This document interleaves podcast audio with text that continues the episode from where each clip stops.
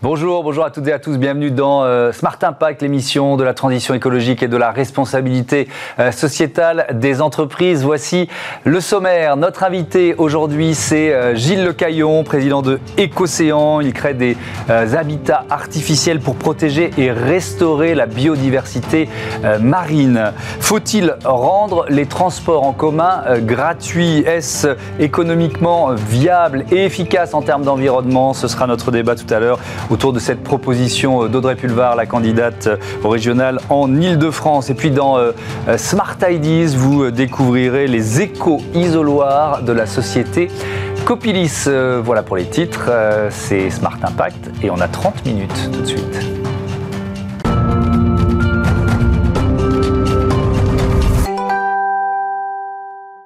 Bonjour Gilles Lecaillon, bienvenue. Bonjour. Vous êtes donc le président euh, d'Écocéan, entreprise créée il y a 18 euh, ans au service de la euh, biodiversité, avec notamment ce que vous appelez des bio-huttes. C'est quoi une bio-hutte? Ah, C'est une hutte de biodiversité, en fait. Et elle est là pour rapporter, ramener des fonctions écologiques essentielles qui ont été perdues dans des, dans des structures artificielles côtières et principalement euh, les marinas ou, les ports de commerce. Mmh. Ce, sont quoi Des nurseries en quelque sorte? Exactement, ce sont des nurseries artificielles mmh. qui euh, sont composées d'un substrat, et c'est très important cette notion de substrat, donc là en l'occurrence des coquilles d'huîtres, donc on est vraiment dans l'économie circulaire. Ce substrat va permettre d'agréger de, de, de, plusieurs euh, dizaines de petits individus, des crevettes, des crabes, qui vont refaire finalement un petit écosystème. Et autour de ce petit écosystème, vous allez avoir des, zones vides, protectrices des, des, petits poissons qui vont venir s'intéresser à ça et qui vont leur éviter d'être mangés par les plus gros. Ah oui, et alors quand on voit les images, on se dit, bon, bah, euh, pardon, mais c'est une cage de fer euh, posée, euh, posée dans la mer. On m'a dit. Mais, sauf qu'il y a quelques brevets derrière, c'est ça? Oui, il y a deux brevets, deux brevets qui ont, qui ont été étendus euh, euh, en, en, Europe, hein, qui ont été bien validés, etc. Mmh. Parce que la, justement, c'est cette notion de substrat qui est protégé par une, une, une, autre cage vide, par des cages vides, qui fait que, euh, en fait, on est, on est vraiment une solution fondée sur la nature. C'est pas fait par hasard. Nous, on est, enfin, la majorité de, l'équipe est biologiste marin. Mmh. On a vu comment, ça se, comment les petites larves qui arrivent en surface réagissaient par rapport à des prédateurs. Et, ça, et donc cette solution, elle est vraiment faite pour redonner une fonction écologique essentielle des petits fonds côtiers euh, méditerranéens, mais partout dans le monde, qui est la fonction de nurserie. Donc c'est pas fait par hasard. Et ces petits fonds côtiers, euh, ils ont été fragilisés par l'activité humaine, par quoi? Par l'urbanisation euh? Ben, Oui, alors y a évidemment tout le monde connaît la pollution des eaux, mais c'est pas trop vraiment vers ça que qu'on vient travailler. Nous, c'est surtout sur l'artificialisation. En fait, il faut savoir qu'il y a des, des départements, en l'occurrence, je crois que c'est le Var, qui est extrêmement artificialisé, jusqu'à 20-30% d'artificialisation. Donc vous voyez les ports, les et donc, euh, un petit fond côtier, une nurserie naturelle, c'est euh, les calanques de, Cassis, vous voyez, donc des, petites, des petites pentes douces, de, des eaux pas très agitées, euh, une grande diversité de, cachettes. Et là, vous vous retrouvez dans une, dans une zone avec un quai tout lisse. Et là, vous avez des zones calmes, mais vous n'avez pas d'endroit pour vous cacher finalement. Donc on vient redonner une fonction de gîte et de couvert à des jeunes poissons et donc une fonction de nurserie assez structurée. J'ai vu sur votre site, il y a différents types d'habitats en fonction du, euh, du site, c'est ça? Oui. Alors ça, c'est justement le deuxième. Le premier brevet, ça a été ces fameuses cages qui sont vraiment en surface, qu'on met sous les pontons ou sur les quais. Donc on a vu que ça fonctionnait d'un point de vue scientifique. Hein. c'est de l'investissement pour une société, mhm. plusieurs centaines de, kilos euros d'investissement pour démontrer scientifiquement la, valeur de, cet écosystème. Et en fait, en, se rendant compte que les petits poissons, donc ils venaient s'intéresser à ces, à ces cages, à, ces, à ces biotes, mais qui grandissaient et plus ils grandissaient, plus ils avaient besoin d'espace. Et donc on a développé une autre types de biotes, qui sont des biotes avec des tiges en bois et des tiges en acier également avec un substrat, qui sont là pour des individus un peu plus grands, pour qu'ils arrivent jusqu'à ce qu'on appelle la taille refuge, à la taille à laquelle ils se font moins manger ou plus manger par les prédateurs. Donc c'est l'école maternelle d'un côté et c'est le collège et le lycée de l'autre. Exactement, c'est une bonne, c'est exactement ça. Et après ils, se débrouillent en fait. Hein. Nous, oui, c'est pas vous qui les réintroduisez dans la nature. Alors ça non, pas avec les biotes. Par contre, on le fait également avec l'autre solution qui mmh. s'appelle BioRestore Je ne sais pas si. oui, ouais, on peut en, parler. bien sûr, c'est très intéressant. C'est-à-dire que vous commencez par récupérer des larves, c'est ça? Exactement. En fait, là, c'est d'ailleurs c'est l'origine de la, de, la, de la, compétence, c'est-à-dire et de, des écocéans, c'est d'aller prélever ces larves, de connaître bien le cycle de vie des larves. Donc, mhm. on va pêcher des larves avec des engins qu'on a développés avec les pêcheurs locaux. Et ça, c'est extrêmement important. Ils nous ramènent ces larves qui font un centimètre. On les garde pendant 3-4 mois dans des aquariums, là en l'occurrence, une nurserie artificielle, et on mhm. les réintroduit dans le milieu. Mhm. On les évidemment avec une procédure de ce qu'on appelle de non-domestication, parce que les poissons, sinon, ils vont attendre la nourriture. Donc, évidemment, tout ça a été, pareil, démontré, beaucoup d'années de recherche, un mhm. brevet aussi. Alors celui-là, il est que français, mais un brevet sur cette sur ce procédé de repeuplement à partir de la collecte de larves. Hmm. Alors ces, euh, ces bio-huts, il y en a 3700, 3700 nurseries installées en 8 ans, 33 hmm. ports équipés, euh, euh, dont 31, 31 en Méditerranée française. Vous avez 16 salariés, dont 10 plongeurs, sont des plongeurs, j'imagine, qui, qui un peu légèrement spécialisés, c'est ça? Oui, que... alors déjà ils sont classés, c'est-à-dire qu'ils ont l'autorisation de travailler sous l'eau, ce qui n'est pas le cas de tous les... Voilà, donc, et en plus ils ont une compétence qui est, ben, ils savent reconnaître euh, les petits poissons. Nous, mes plongeurs, quand ils vont dans l'eau, moi le premier, il m'arrive de plonger des fois sans voir le requin qui est derrière, parce que nous, on va s'intéresser aux, micro petits poissons qui va être dans le corail ou dans l'écosystème. Et en fait, on s'intéresse particulièrement à ces très jeunes stades. Alors, euh, j'imagine que vous avez recensé les, justement, puisque vous les connaissez bien, les espèces qui trouvent refuge dans ces, euh, ces nurseries, dans ces biohuttes ça, on les a recensés. Ça fait, des, fait plus de 5 ou 6 ans qu'on a, je crois, 250 000 observations qui sont recensées dans une base de données. D'ailleurs, cette base de données, elle, est, elle, elle, remonte, elle remonte, j'allais dire, au niveau du ministère de l'Environnement, mhm. dans le cadre d'une directive qu'on appelle la directive 4 stratégie pour le milieu marin. Donc, toute cette connaissance qu'on obtient en faisant du, du suivi de ces, de ces habitats mhm. sont des connaissances et on a à peu près aujourd'hui plus d'une centaine d'espèces de poissons côtiers qui sont intéressés par ces, par ces petites nurseries. Alors vous êtes euh, très bien installé en Méditerranée, un petit peu, vous commencez en, Atlantique, notamment en, Bretagne. Vous avez des projets aussi d'installation, de, de, développement euh, de ce côté-là. Qu'est-ce que ça apporte, par exemple, à un port de... Euh, voilà, moi je vois bien ce que ça peut apporter en termes de communication, d'avoir cette démarche-là, mais qu'est-ce que ça apporte? Alors ça, c'est vraiment la bonne question Hein, parce mm. que euh, quand il y a 8 ans, on a commencé à parler de ça à des gestionnaires de port. Euh, pourquoi Déjà, ils nous ont regardé, ils nous ont, mm. voilà, ils nous ont vu arriver, quoi.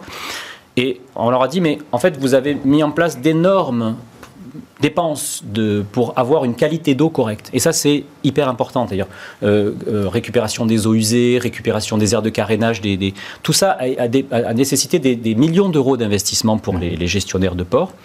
Et nous, on vient les voir en leur disant, ben maintenant, on va, on va vous valoriser votre structure en, en parlant biodiversité, en vous rendant le, la chose positive. Et finalement, le gestionnaire, il est pas autant, mais parfois autant passionné que nous du milieu marin. C'est pas quelqu'un qui s'en fout du milieu marin. En tout cas, mhm. la grande majorité s'en fout pas. Et du coup, quand on vient les voir en leur disant, ben, on va faire un écosystème, on va parler de votre port, on va, on va le valoriser, on va faire de la sensibilisation, de l'éducation à l'environnement auprès des écoles, on va relier la ville généralement au port. Et eh ben, eh ben, ça, c'est le mot qui, Ils ne sont pas obligés de le faire. Les 33 ports dont on parle, c'est une démarche volontaire. Ils ne sont pas obligés de faire ça. Donc ça montre aussi le changement de mentalité qu'il y a eu depuis, euh, je sais pas, 10-15 ans, mhm. où les gens aujourd'hui, ils ont envie de faire des choses positives pour l'écosystème. Et alors, vous faites avec euh, partie du French Business Climate Pledge, c'est quoi? Alors, ça, c'est quelque chose qui a été lancé par le MEDEF il y a 3 ans, 3-4 ans. Mhm. Je ne sais pas exactement la, date. Et en fait, c'est des entreprises qui s'engagent pour le climat. Donc, euh, c'est vraiment un pledge, un engagement qui, que, plusieurs entreprises, alors nous, on est un peu un, un pins hein, comparé aux. Parce qu'il y, y, a les géants du CAC 40, ah ben, c'est ça, il y a tout le monde. CAC 40 qui sont dedans. on est... mais, mais, ceci dit, là, on, on relance justement, donc il y a une centaine d'entreprises aujourd'hui, et justement, l'objectif, c'est d'en avoir 1000 pour l'été.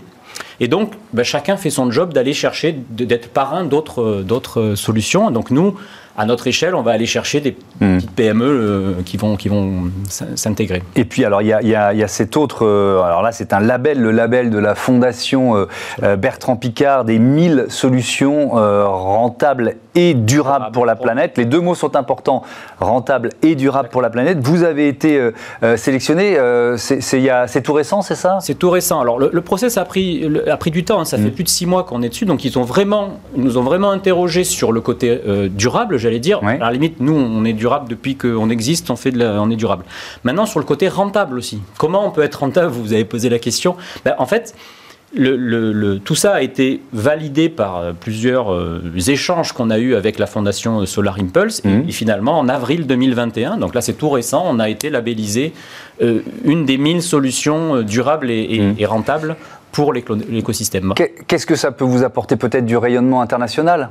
Oui, je pense que ça nous apporte un du rayonnement international, évidemment une certaine reconnaissance. Moi, mhm. j'ai toute l'équipe qui, c'est tout le monde est motivé, mais quand on a ce genre de label, ça aussi continue à motiver l'équipe et c'est euh, c'est finalement le, plus important pour, euh, pour nous en tout cas. Mmh. Et puis euh, il y a aussi un label Origine France Garantie que vous êtes en train d'obtenir, de, d'obtenir, c'est ça? C'est ça parce que, enfin, on parle de RSE, on est vraiment dans, l'émission qui parle de ça. Nous, 99%, j'allais dire, puisqu'on doit commander peut-être une ampoule en Chine, et tout, tout, le reste, c'est du, du, 100% français. Il est pour nous essentiel de ne pas faire transiter des, des produits partout dans le monde, d'utiliser des matériaux recyclés et recyclé. Donc on utilise de l'acier, des coquilles d'huîtres.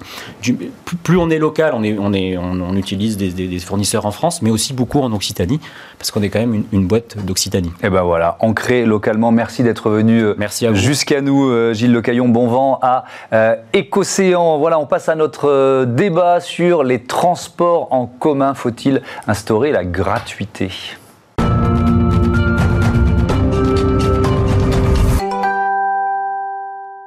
La gratuité des transports euh, en commun, c'est l'un des thèmes de la campagne des élections régionales euh, en Ile-de-France. On en débat avec euh, Pierre-Yves Bournazel. Bonjour. Bienvenue, député Agir Ensemble et conseiller de Paris. Bonjour Clément Fournier. Bonjour. Bienvenue, rédacteur en chef de You Matter. Alors cette proposition de, gratuité des transports en commun, c'est, on va dire, la mesure la plus médiatique d'Audrey Pulvar, qui est soutenue par le, le PS.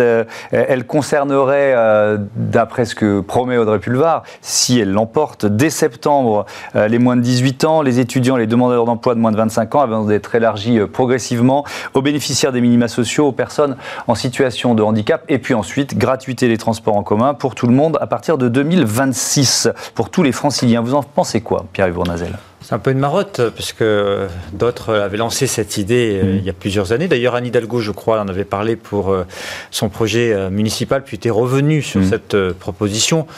Alors, gratuité totale pour tout le monde. Il y a le pass Navigo gratuit pour les moins de 18 ans à, Paris, quand même. Oui, exactement. exactement. Hmm. Donc, d'abord, sur la gratuité totale des transports, je pense que pour notre région Île-de-France, ce n'est pas une bonne idée. Pourquoi? Parce qu'on a besoin d'investir beaucoup. Euh, on a besoin d'améliorer le confort, on a besoin d'améliorer la hmm. sécurité, on a besoin de rénover un certain nombre de lignes, on a besoin d'améliorer la régularité, on a besoin d'investir pour le Grand Paris Express. Donc on a besoin, si vous voulez, de mettre l'argent sur la table. Donc si on prive euh, Île-de-France Mobilité d'une recette, euh, ça ne va pas fonctionner. C'est quoi C'est 2 milliards et demi à 3 milliards Oui, mais ça va, oui, c'est un coût quand même assez ah bah important euh, pour. voilà. Sinon, c'est le contribuable qui va payer parce que gratuité, ça n'existe pas. Hmm. Si vous n'avez pas cette recette, ça va être un manque à gagner et donc vous allez forcément augmenter d'autres impôts, d'autres taxes. Donc je crois qu'il faut faire attention. Certaines villes en France l'ont fait, hmm. cette gratuité, mais ce sont des petites villes. Là, il s'agit quand même euh, du bassin de population le plus important d'Europe, mhm. la métropole, l'île de France, mhm. une ville-monde.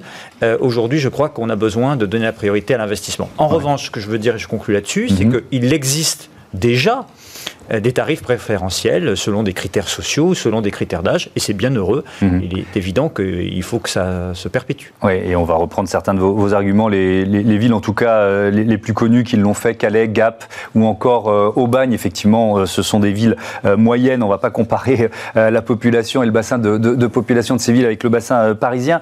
Clément Fournier, peut-être votre avis général sur la mesure proposée par, par Audrey Pulvar. et effectivement, les, les arguments euh, de Pierre Yvonnet sur faudra bien la, la gratuité, elle euh, elle n'existe pas. Il faudra bien que quelqu'un paye pour ces transports. Hmm. pour savoir si c'est une bonne ou une mauvaise idée, déjà il faut se poser la question de l'objectif. Si hmm. l'objectif c'est d'être une mesure sociale qui permette à chacun de prendre les transports en commun, pourquoi pas? Mais dans ce cas-là, effectivement, c'est plus intéressant de le cibler sur des personnes qui sont précaires et qui auraient, éventuellement des difficultés à financer leur hmm. leur, euh, leur passe Navigo ou leur, leur transport en commun. mais comme on l'a déjà dit, ça existe déjà. Il y a déjà des, des exonérations pour pour les personnes précaires, pour les jeunes jeunes, etc. Qu'on l'élargisse à d'autres personnes précaires, pourquoi pas. Après, si la mesure elle a pour but de, de par exemple, de lutter contre la pollution, les études qu'on a aujourd'hui sur ce sujet montrent que c'est pas forcément le plus intéressant, la gratuité des transports. Et alors pourquoi il n'y a pas? Parce qu'on pourrait se dire assez intuitivement, bah oui, si on rend les transports gratuits, il y aura moins de gens qui vont prendre leur voiture, donc, euh, donc ça marche, quoi. Moins de pollution. Alors, en fait, toute la question, c'est la question du report modal. C'est de savoir si vous rendez les transports gratuits, est-ce que vraiment les gens vont arrêter de prendre leur voiture pour prendre les transports? En réalité, ce qu'on constate, c'est que les gens qui prennent leur voiture à Paris, c'est plutôt des gens aisés. On a des, stats autour de 60% du trafic euh, à Paris intramuros qui est sur des, CSP, mhm. qui prennent leur voiture et ils, auraient largement les moyens de prendre les transports en commun. Euh, et s'ils prennent leur voiture, c'est pas parce que les transports en commun sont payants, c'est soit parce qu'ils voient une perte de confort dans le fait de prendre les transports en commun, soit pour d'autres raisons de, praticité, de, de, voilà, de, convenance. Euh, et donc, en rendant les transports en commun gratuits, on va pas forcément pousser ces personnes-là à prendre les transports en commun à la place de leur voiture. Donc, on mhm. n'aura pas forcément beaucoup moins de gens qui vont prendre leur voiture, qui vont moins prendre leur voiture parce que les transports en commun sont gratuits. Du coup, l'effet sur la pollution, il est assez minime. On a une étude notamment du laboratoire d'évaluation des politiques publiques de Sciences Po qui montre ça, que le report de, de modalité n'est pas énorme, qu'on aurait à peu près 2% de gens euh, qui prendraient leur voiture en moins par rapport mmh. à la situation d'aujourd'hui. Donc c'est pas forcément ça la mesure clé si on veut vraiment pousser les gens à prendre les transports en commun. D'autant plus que, comme le disait M. Bournazel, si on a un, déficit de financement dans les transports en commun qui ne permettent plus, par exemple, d'améliorer la, fréquence des lignes, leur efficacité, leur déploiement dans la région, mmh. en fait, même en ayant un peu plus de gens qui prennent les transports en commun, on va avoir un réseau qui sera peut-être saturé, donc moins agréable à prendre, donc les gens n'auront pas plus envie de le prendre. Donc si on devait, si vous, vous deviez euh, promouvoir une, solution pour faire baisser la, pollution euh, en Ile-de-France euh, via ce levier des, des, transports, vous, vous diriez quoi? Il y a deux choses. Il y a d'abord rendre les transports en commun beaucoup plus attirants pour les gens. Donc, c'est ce que disait M. Bournazel, c'est les rendre plus confortables, plus sûrs, euh, plus, euh, plus précis dans la, dans la, fréquence, etc. Mhm. Et il y a aussi l'autre pendant qui est de rendre les autres modes de transport moins attrayants. C'est-à-dire peut-être euh, plus. On a, on a pensé à, faire des, à augmenter le prix des, stationnements dans Paris. Il y a mhm. des certaines villes comme Londres qui ont mis un péage urbain pour que les automobilistes payent lorsqu'ils utilisent leur voiture dans Paris. C'est des mesures qu'on peut envisager pour rendre les autres modes de transport moins, moins attrayants. Et voilà, il faut, en fait, l'idée, c'est de, rendre l'un plus attrayant et l'autre moins attrayant. Alors effectivement, et, dans ce débat, il y a toute la question de la, fiscalité, de la fiscalité des transports, de la fiscalité écologique en, général. Et, je reprends la logique euh, euh, d'Audrey Pulvar qui qui, euh, du coup, proposait récemment dans une interview de créer une taxe sur les transports les plus polluants pour financer la gratuité des transports en commun. Euh, est-ce qu'il faut revoir la fiscalité des transports, euh, notamment en Ile-de-France, si tant est que la région ait d'ailleurs une partie de ce pouvoir? Ce n'est pas un sujet tabou, mais ce que je veux dire, c'est qu'il faut une transformation profonde de mmh. notre modèle de production et d'ailleurs de notre modèle de consommation. Donc, il faut déjà le transformer. Donc, évidemment, il faut inciter ceux qui produisent à produire des véhicules propres. Mmh. Ensuite, il faut inciter euh, les acheteurs à, le faire et avoir des prix qui soient des prix euh, compétitifs. Et puis, il faut que euh, la puissance publique invente des nouveaux outils pour faire préférer les transports en commun. Alors, au-delà de tout Il y a un gros mot dans, dans tout ça, c'est taxe carbone. Ça, on n'a plus le droit de le prononcer. Oui, mais euh, moi je préfère les incitations de manière générale. Mais il faut aller dans une transformation très forte. On hmm. a besoin. On peut plus respirer dans nos ah vies. On a besoin complètement de changer notre modèle. Mais est-ce qu'on peut y arriver sans la fiscalité la, fiscalité doit être un instrument au service d'une vision et d'une politique. Donc on définit d'abord nos objectifs. Et je pense qu'il faut plus de transports en commun, de qualité si on veut attirer de nouvelles personnes. Donc c'est la sécurité, c'est le confort, hmm. c'est le dédoublement d'un certain nombre de lignes qu'il faudrait peut-être faire. Ça va être un coût très important. Donc du coup la gratuité des transports me paraît pas du tout adapté. Mmh. C'est par exemple des parkings aux grandes interconnexions de l'île de France, parce qu'un certain nombre de franciliens sont obligés de prendre leur voiture parce que devant chez eux, ils n'ont pas de transport en commun, mais ils ont peut-être intérêt à laisser leur voiture pour aller plus vite au cœur de l'agglomération, que ce soit dans la petite couronne ou dans Paris. Mhm. Et nous serons tous gagnants, notamment dans le cœur de l'agglomération, puisque nous aurons moins de voitures, moins de pollution et moins de bruit. Car il y a la pollution, euh, et il y a une autre forme de pollution qui est le bruit, qui est un vrai problème dans Paris intramuros. Et donc il faut évidemment moins de voitures, mais en accompagnant cette transformation. Mhm.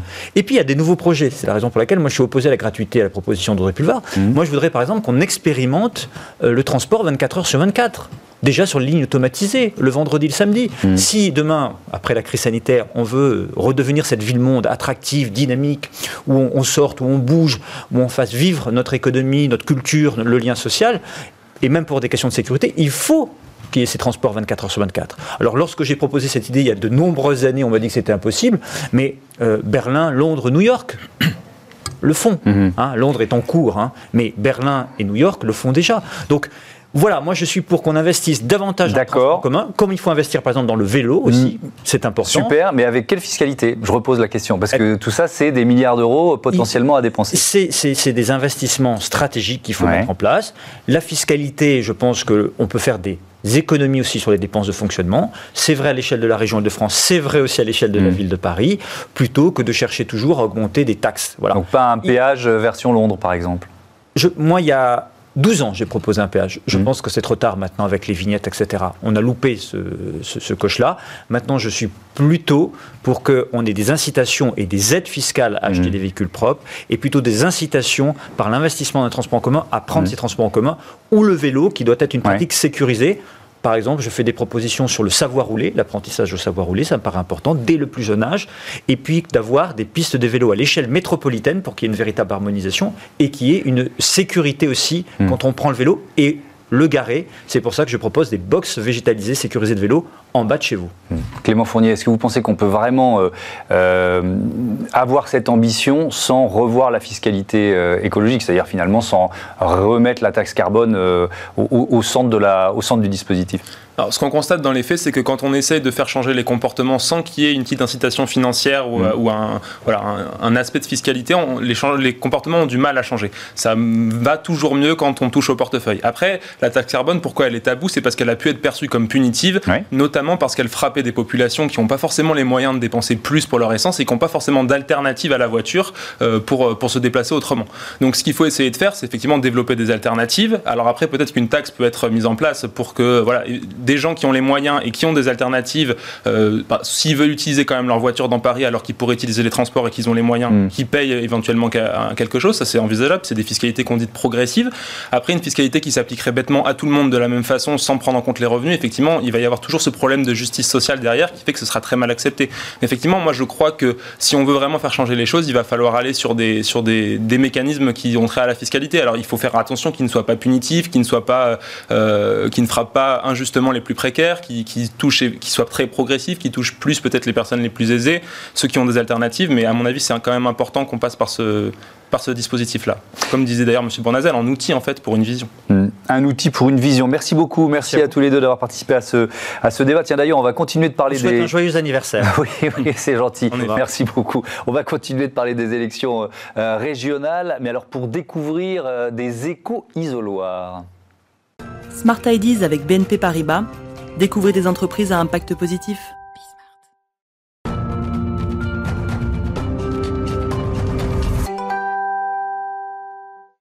Des isoloirs 100% euh, recyclables, à la fois euh, écologiques euh, et sanitaires. C'est ce que l'on découvre tout de suite dans Smart Ideas. Bonjour Bruno Baudouin, bienvenue. Vous êtes le président fondateur de la société Copilis et vous avez donc imaginé cet éco-isoloir. il faut nous le présenter. Quelles sont les caractéristiques de cet objet? Alors, il est complètement tout en carton. Il est recyclable à 100%. Il est fabriqué en France à 100%.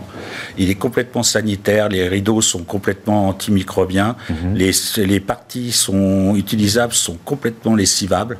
Il se démonte et se remonte en 3-4 minutes, 5 minutes. Oui, pendant que vous nous parlez, on voit des images de, du montage. C'est vraiment très simple. C'est très simple à monter. On le monte, on le démonte, on le remet dans le carton. Pour le stockage, on peut le stocker. C'est un carton qui est fermé, comme on a vu à l'écran.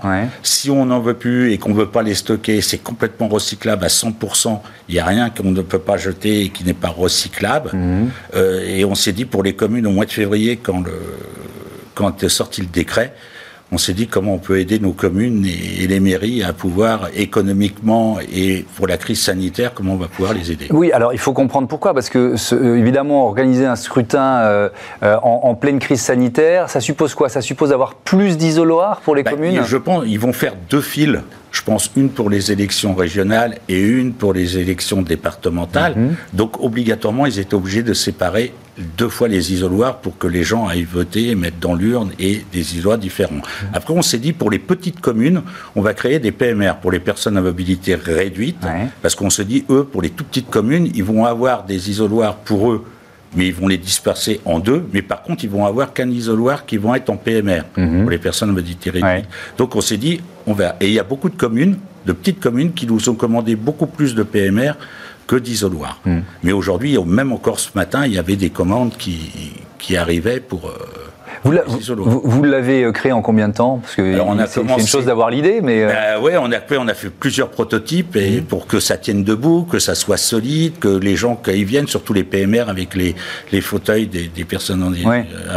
réduites, puissent rentrer sans faire tomber, sans que ça soit solide. Donc on a fait un, deux, trois, quatre, donc on a perdu un peu de temps malheureusement là-dessus et on a commencé à, à distribuer dans les mairies et de se faire connaître fin mars.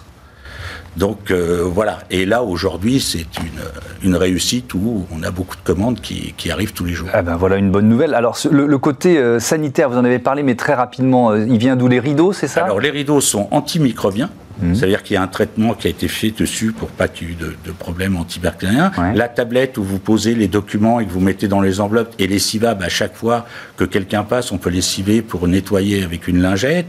Les autres parois sont les civables, mais on les touche presque pas. Mais tout ce qui est utilisable par les lecteurs mhm. peut être nettoyé et utilisé avec une lingette mhm. qui a été créée. Alors, euh, vous l'avez dit, euh, c'est du 100% français. Ils sont fabriqués où, ces, euh, ces éco-isoloirs Ils sont fabriqués dans une usine dans le Nord.